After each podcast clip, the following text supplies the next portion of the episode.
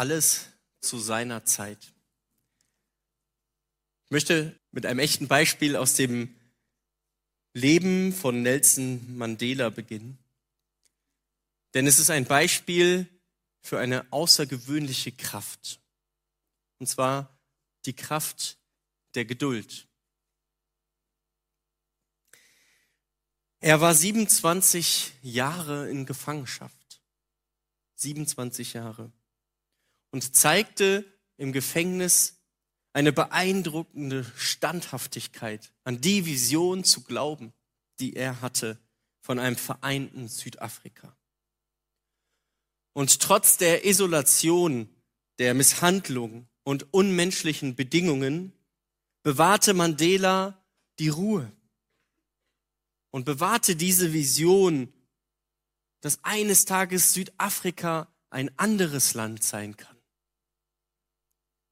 Und seine Geduld und sein unerschütterlicher Glaube an eine gerechte Zukunft inspirieren Millionen von Menschen weltweit bis heute. 1990 wurde er freigelassen. Und Mandela strebte nach Versöhnung und leitete einen Wandel ein, der Südafrika für immer verändern sollte. Es wurde demokratisch. Alles hat seine Zeit. Mandelas Vermächtnis erinnert uns daran, dass wir manchmal ziemlich viel Geduld brauchen. Was fordert gerade deine Geduld in deinem Leben? Was läuft gerade noch nicht so in deinem Leben, wie du eigentlich gedacht hast, dass es schon laufen könnte? Worauf wartest du? Seit kurzem oder schon ziemlich lange Zeit? Was trägt noch nicht die Frucht in dem Dienst, in dem du stehst, obwohl doch eigentlich es langsam mal anfangen könnte? In welcher Situation deines Lebens sehnst du dich nach Gottes Eingreifen und fragst dich, wann wird es geschehen? Wann wird das kommen? In einem Bibelwort von Jesus vergleicht Jesus das Reich Gottes mit einem Samen. Und ich wünsche mir, dass dieses Gleichnis, diese Parabel von Jesus, dieser Bibeltext, euer Wort von Gott für eure Situation wird die euch vielleicht gerade in dem Sinn kam bei diesen Fragen. Eine Situation aus eurem Leben, aus einem Bereich eures Lebens, in der all eure Geduld gefordert ist. In Markus 4, 26 bis 29 lesen wir, mit dem Reich Gottes, so erklärte Jesus weiter, ist es wie mit einem Bauern, der die Saat auf seinem Acker ausgestreut hat. Er legt sich schlafen. Er steht wieder auf. Ein Tag folgt dem anderen. Und die Saat geht auf und wächst. Wie? Das weiß er selbst nicht. Ganz von selbst bringt die Erde Frucht hervor. Zuerst die Halme, dann die Ähren und schließlich das ausgereifte Korn in diesen Ähren. Und sobald die Frucht reif ist, lässt er das Getreide schneiden die Zeit der Ernte ist da.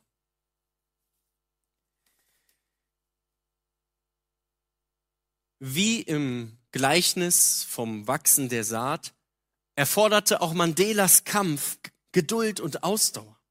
Sein Wandel und die Veränderung in Südafrika nach seiner Freilassung waren wie die Früchte, die aus der Saat der Geduld und der, des unermüdlichen Engagements für Gerechtigkeit hervorging. Aber alles zu seiner Zeit. Schauen wir etwas genauer auf das Gleichnis, das Jesus erzählt. Und dann sehen wir, alles, was irgendwann mal Frucht bringen soll, beginnt mit dem Säen. Jesus vergleicht also das Reich Gottes mit einer ganz typischen Bauerntätigkeit. Und damit greift er etwas aus dem Leben der Menschen auf, die ihm zuhören, wenn er das Gleichnis erzählt.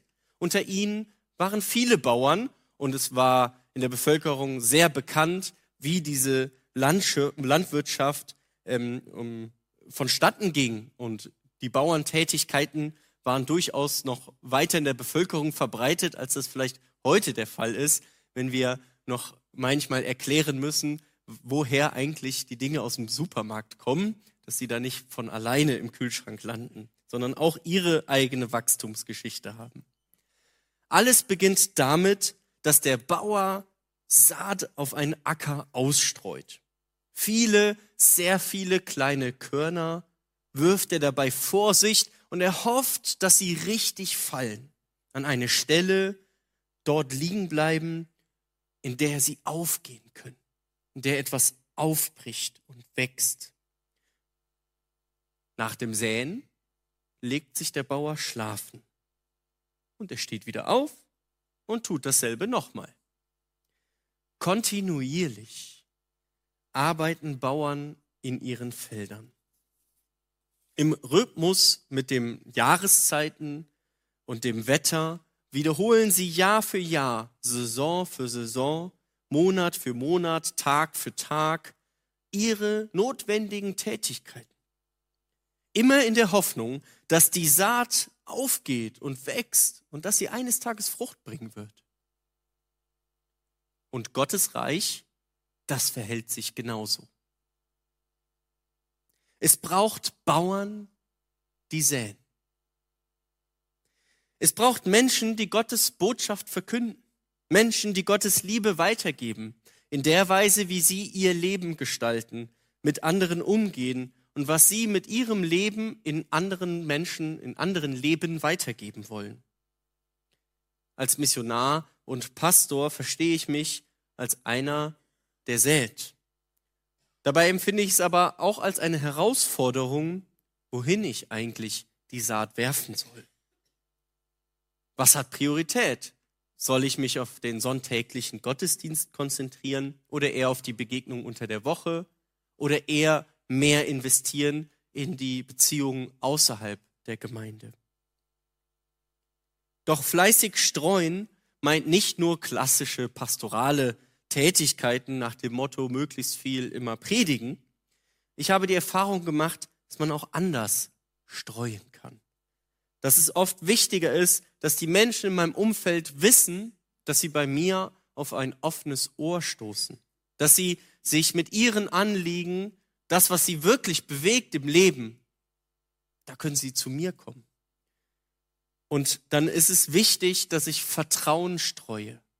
Das ist dann die Saat, die hoffentlich eines Tages aufgeht. Und die Frucht ist ein tiefes Gespräch, in der Gott gegenwärtig ist, in der Gott selbst spricht und handelt und wirkt. Oder eine Saat für mich ist auch Authentizität, dass ich authentisch bin, dass ich andere, mich vor anderen ehrlich mache.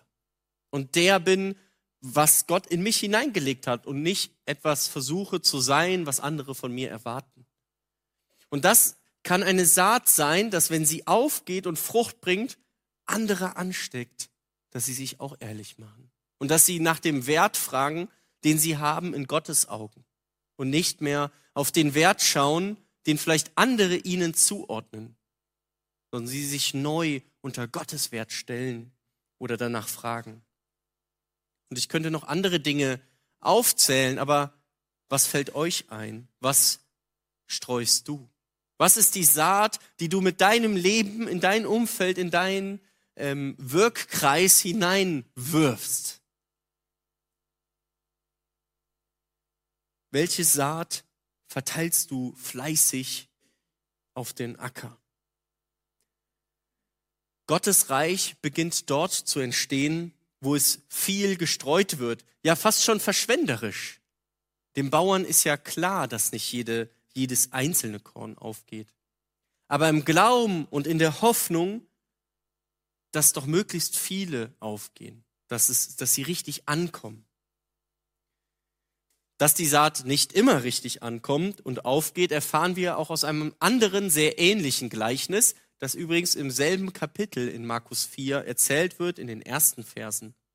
Auch hier sät ein Bauer, allerdings richtet sich hier der Fokus des Gleichnisses eher auf den Ort, wo der Same hinfällt. auf die Straße oder auf Steine, zwischen Dornen oder auf gute Erde. In dem Gleichnis von heute Morgen ähm, liegt der Fokus nicht auf dem Ort, sondern eher auf der Zeit. Denn es heißt ja, die Saat geht auf und wächst. Wie, das weiß er nicht. Ganz von selbst, Vers 28, ganz von selbst bringt die Erde Frucht hervor. Zuerst, und hier haben wir diesen Zeitfaktor, zuerst die Halme, dann die Ähren und schließlich das ausgereifte Korn in den Ähren. In der Vorbereitung ist mir das besonders ins Auge gesprungen. Der Bauer versteht nicht, wie die Saat aufgeht und wächst. Und ein zweites, die Erde bringt ganz von selbst die Frucht hervor. Dass etwas wächst, ist Gottes Schöpfermacht. Wie etwas wächst, ist Teil von Gottes Schöpfungswirken. Was der Bauer hier tut im Gleichnis, ist warten. Er wartet. Geduldig warten. Er tut das, was er tun kann. Er erfüllt treu, zuverlässig, kontinuierlich seine Aufgaben. Wir können davon ausgehen, dass er sät, dass er gießt, dass er Unkraut jäht, dass er düngt und dennoch kann er nicht machen, dass dieser Same aufgeht. Er kann nicht machen, dass er wächst oder Frucht bringt. Das liegt nicht mehr in seiner Hand. Es ist die Erde selbst, die bewirkt, dass es aus einem kleinen Horn, äh, Korn ein grüner Halm wird und aus einem grünen Halm eine stabile Pflanze, die dann irgendwann Frucht bringen kann. Und Jesus gibt es uns zu verstehen, dass es mit dem Reich Gottes genauso ist. Es wächst ganz von selbst. Das Reich Gottes wächst von selbst. Es ist Gott selbst, der es bewirkt. Dass seine Botschaft in Menschen aufbricht. Dass es in Menschen seine gute Nachricht Wurzeln schlägt und im Leben dann Frucht trägt. Wir können das nicht tun.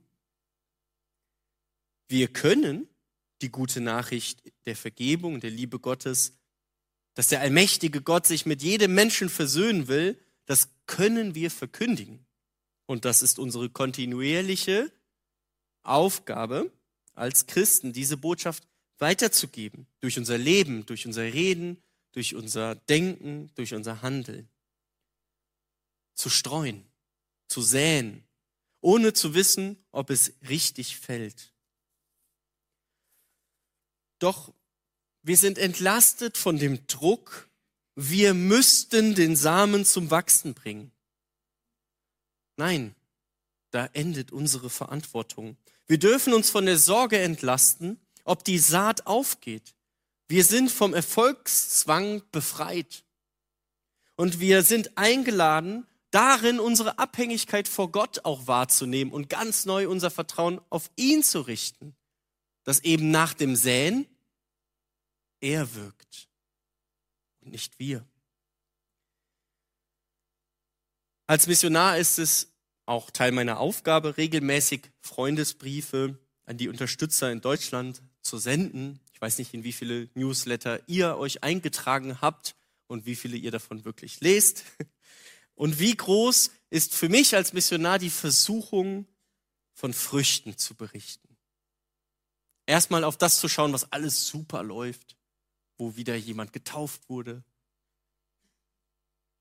Und wie stark die Angst, nichts berichten zu können, was wirklich Erfolg zeigt.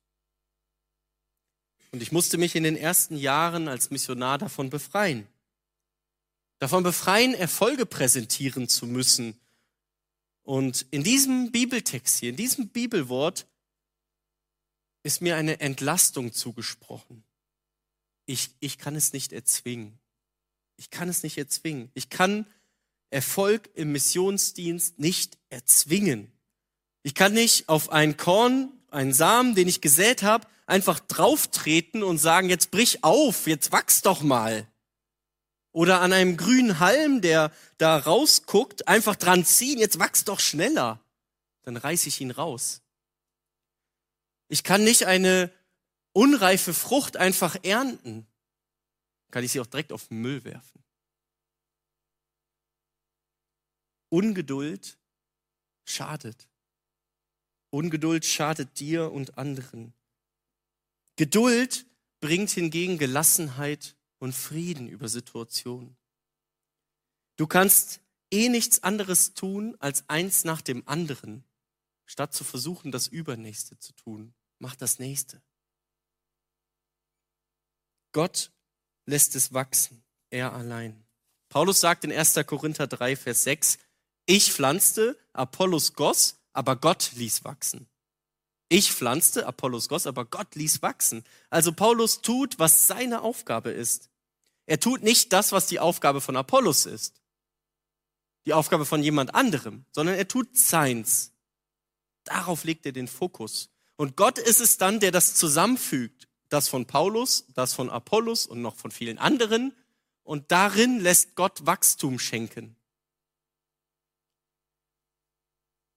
Gottes Reich breitet sich so aus und es wächst. Es wächst, ob für uns manchmal sichtbar oder nicht. Aber es tut es. Und dieser Bibelwort schenkt uns diesen Glauben daran. Es ist am Wachsen. Ganz von selbst. Gottes Reich wächst in dieser Welt und auch in dir. Wenn die Saat gesät wurde in deinem Leben, dann warte. Warte auf Wachstum. Tue, was du tun kannst. Aber warte. Tue, was du tun kannst. Eine Vogelscheuche aufstellen zum Beispiel. Oder Unkraut rausreißen. Gießen, düngen. Aber wenn du dir Wachstum wünschst und Frucht von Gottes Wirken in deinem Leben, dann braucht es auch Geduld. Alles zu seiner Zeit. Dass die Saat gesät ist in deinem Leben, damit meine ich, dass Gottes gute Botschaft angekommen ist, dass du sie gehört und aufgenommen hast. Ohne dass sich der Same mit der Erde verbindet, wird, sich, wird nie eine Frucht entstehen. Der Same bricht auf und wächst in dieser Erde dass du eine Vogelscheuche aufstellen kannst. Damit meine ich, das zu verjagen, was die ersten Samen wieder wegnehmen könnte. Dass du Unkraut rausreißen solltest, damit meine ich, die Dinge Stück für Stück in deinem Leben zu ändern, die den Wachstum der Pflanze verhindern. Sonst wird nie Frucht entstehen. Und dass du gießen sollst, damit meine ich, dass du an Gutem dranbleibst, was Wachstum bringt. Gemeinschaft mit anderen Christen, Bibel, Gebet, Gemeinde mitgestalten, Gaben entfalten und vieles andere. Dass du düngen sollst, damit meine ich wie so ein extra Booster. Also ähm, übernimm mehr Verantwortung, geh den nächsten Schritt, wage mutig etwas, was du dich bisher noch nicht getraut hast. Vielleicht auch Theologie zu studieren oder ein Buch zu lesen und sich intensiv mit einem neuen Thema auseinanderzusetzen, sich weiterzubilden, irgendwelche Ausbildungsangebote wahrzunehmen. Aber bei allem, was du auch tust und so sehr du dich auch anstrengst und bemühst, der Halm wächst nicht schneller, wenn du dran ziehst. Nur Gott kann es wachsen lassen.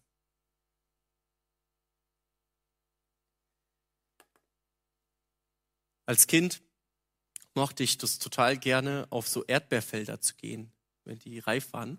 Ähm, und man so seine eigenen Behälter mitgenommen hat und man durfte die füllen und dann hat man je nach Kilopreis am Ende bezahlen müssen. Das gibt es hier bestimmt auch, oder? Wahrscheinlich. Also ich komme aus der Nähe von Köln, da gab es das. Und ähm, ähm, aber noch besser als das Ernten und die Behälter füllen war das Essen. Ja, einfach die ganze Zeit beim Ernten so viel Erdbeeren zu essen, wie man wollte. Vermutlich verbinden die meisten von uns erstmal bei dem Wort Ernte oder Ernten sehr positive Dinge.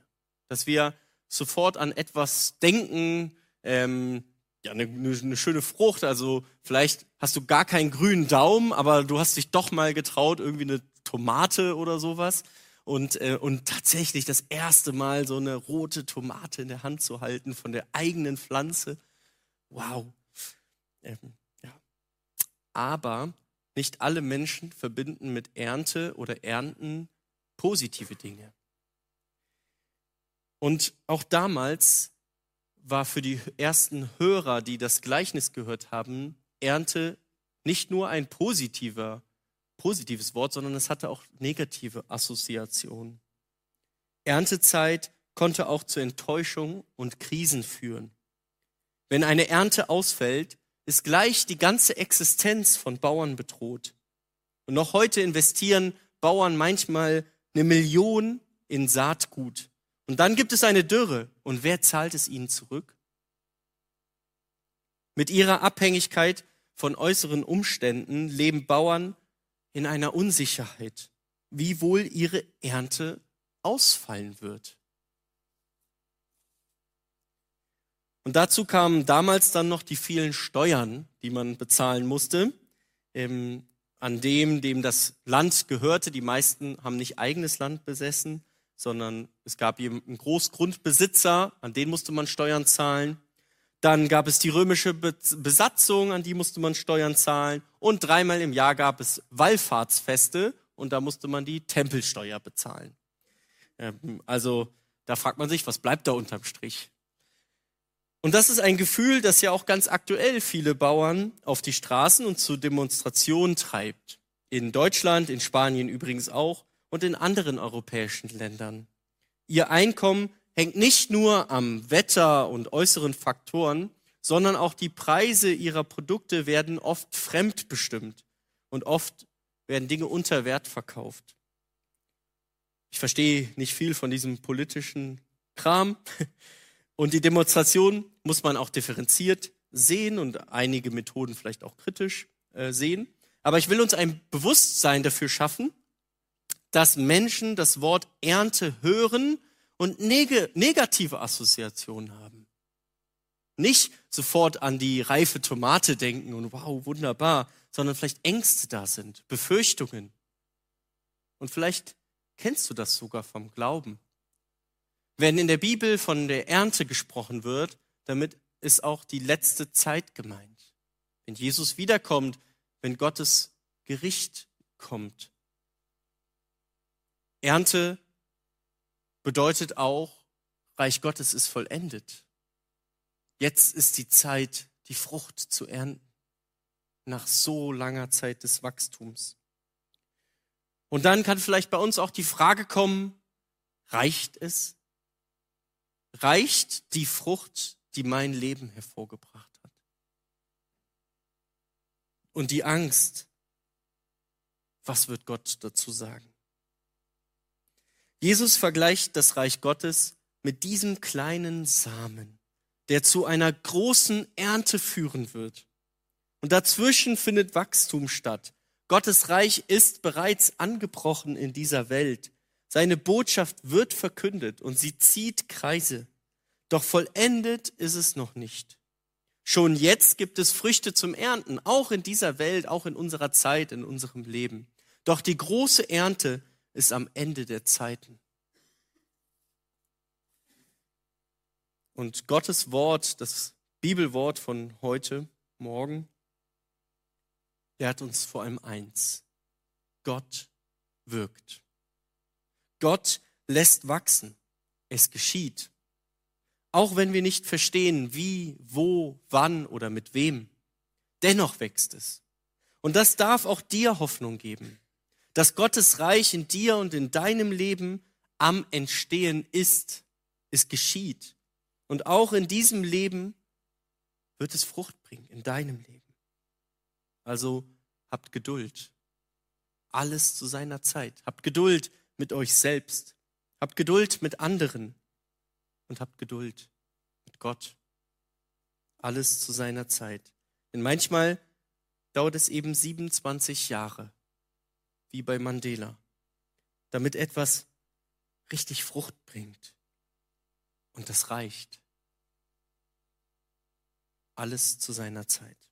Amen. Ich bete. Herr, danke, dass du deinen Sohn in die Welt gesandt hast, wie ein Same, er gestorben ist, gebrochen wurde und etwas Neues entstanden ist. Danke, dass du dein Reich aufbaust. Öffne unsere Augen dafür, dass wir sehen können, wo du am Wirken bist, in unserem Leben, in unserem Umfeld, in unserer Gemeinde, in unserer Stadt. Öffne unsere Augen, wo du handelst, dass wir den Blick darauf richten können. Gib uns die Motivation, das zu tun, was wir tun können, aber auch den Vertrauen darauf, dass es eines Tages Frucht bringen wird, auch wenn wir es jetzt vielleicht noch nicht sehen. Hilf uns, Herr, auch zu ernten, wo schon Früchte da sind, in unserem eigenen Leben und in unserem Umfeld, dass wir dort auch ja, uns daran freuen können und sehen können, wie dein Reich am Entstehen ist. Schenk uns neu Geduld in den Lebenssituationen, wo wir gerade herausgefordert sind, wo wir gerade nicht sehen können, wohin das führt oder was das soll. Aber ich bitte dich, Herr, um, dein, um deine Kraft, um deine Geduld, dass wir darauf vertrauen dürfen, dass du da was Gutes draus machst, dass du es wachsen lässt und dass dein Reich entsteht in dieser Welt, in Lörrach, auf Gran Canaria und an vielen Tausenden und Millionen anderen Orten. Du bist gut, du bist stark und du bist vertrauenswürdig. Amen.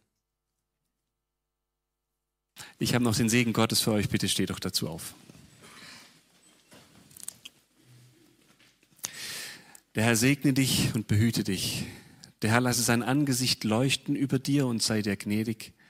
Der Herr hebe sein Angesicht auf dich und gebe dir seinen Frieden. So segne dich der dreieine Gott, der Vater, der Sohn und der Heilige Geist. Amen.